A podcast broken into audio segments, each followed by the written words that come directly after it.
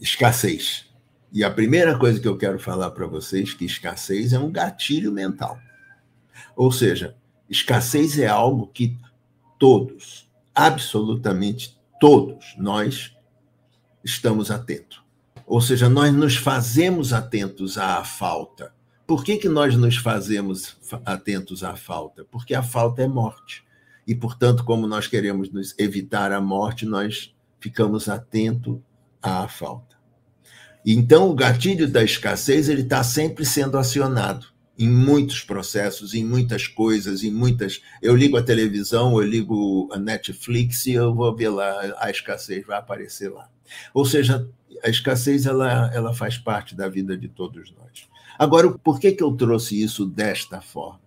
Porque, na verdade, eu vou associando o processo da escassez de formas as mais diversas possíveis. Ou seja, por exemplo, se eu ganho muito dinheiro, eu tenho medo de perder tudo. O que é perder tudo? Ficar na escassez. Então, é para não lidar com a escassez, eu prefiro não ganhar. Ah, que inteligente, né? Ah, mas como que eu saio disso? Você não sai disso dizendo ah, a partir de agora eu vou, eu não vou mais perder meu dinheiro ou fazer isso, fazer A, fazer B ou fazer C, porque isso é mais é mais fraco do que o que você pensa a sua vontade é muito fraca perante os seus sentimentos, os seus instintos, os seus automatismos. Então, como é que eu faço isso, Nelson? Como é que eu saio dessa encrenca? A maneira certa de você sair dessa encrenca é perceber de que você está na encrenca. Porque a gente só entra na encrenca porque a gente não percebe.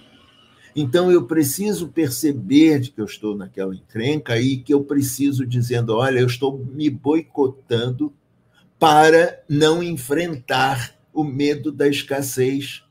Então, não é que eu vá me jogar no abismo, não é que eu vá me jogar na, nas entranhas do inferno para que eu possa matar o medo da escassez. Não.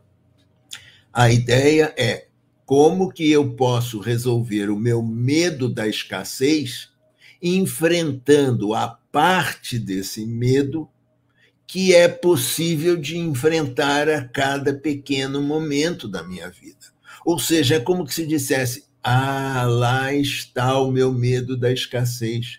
Lá está aquele meu medo que eu já sei para onde ele me leva. Lá está aquele meu medo que eu tenho dificuldade até de perceber de que ele está acontecendo, mas agora eu já estou mais esperto nele, mesmo com muito medo de fazer alguma coisa e poder criar um problema muito sério na minha vida.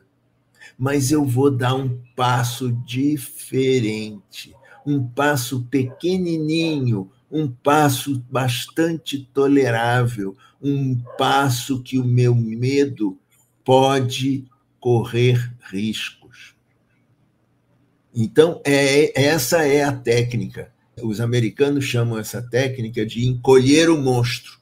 É como que se dissesse: aqui está o monstro, e eu posso agora visualizar esse monstro que era enorme, num, como se fosse um monstro cada vez menorzinho. Agora, de onde vem a sensação da escassez? De onde vem a sensibilidade maior ou menor à sensação da escassez? Vem da mãe que não foi boa. Ou seja, vem do leite que não foi bom. Vem da falta que foi percebida. E essa falta pode ser percebida pela criança, ela pode não ser real, mas ela aconteceu para a criança e, portanto, ela se tornou real. E essa falta, ela vem de processos muito anteriores.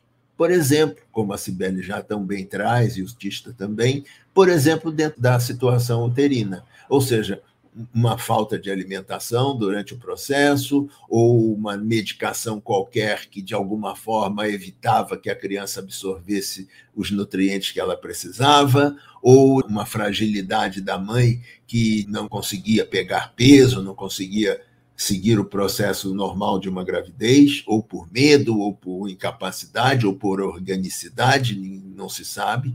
Mas tudo isso são sensações que fazem com que aquela criança não confie de que o mundo é pródigo, de que o mundo é abundante, de que o mundo pode oferecer coisas que são que além dos nossos desejos e das nossas expectativas.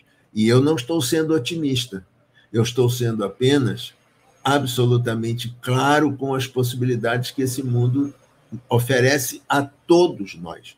Ah, mas isso quer dizer que então todos nós temos direitos de ser bilionários que nem o Elon Musk? Ou então o cara da Microsoft? Não é isso que eu estou dizendo.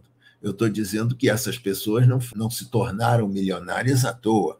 Elas seguiram caminhos, elas não nasceram milionárias. E é isso que eu estou dizendo. Ou seja, é um, é um pé depois do outro, é um passo depois do outro. E, como eu já falei hoje na minha primeira fala, eu não tive a sorte de perceber tudo que eu posso perceber hoje no tempo que eu mais precisava, que é quando eu estava com os meus filhos pequenos e tudo mais. Mas isso não significa dizer que eu não possa me eleger a chance de trabalhar esses aspectos que não foram possíveis de serem trabalhados aos meus 30 e poucos anos, aos meus 50, 60. E, portanto, nada está perdido. Para Deus tudo é possível. Então, é isso que eu quero oferecer, né? É, não desista, olhe para essa escassez, perceba de onde ela veio, perceba de que ela existe, perceba de que ela é forte, perceba de que ela é grande e comece a fazer pequenas ações, pequenas ações, para torná-la um pouquinho menor a cada dia, a cada percepção que você tiver de que a escassez está funcionando na sua vida. Chave disso qual é?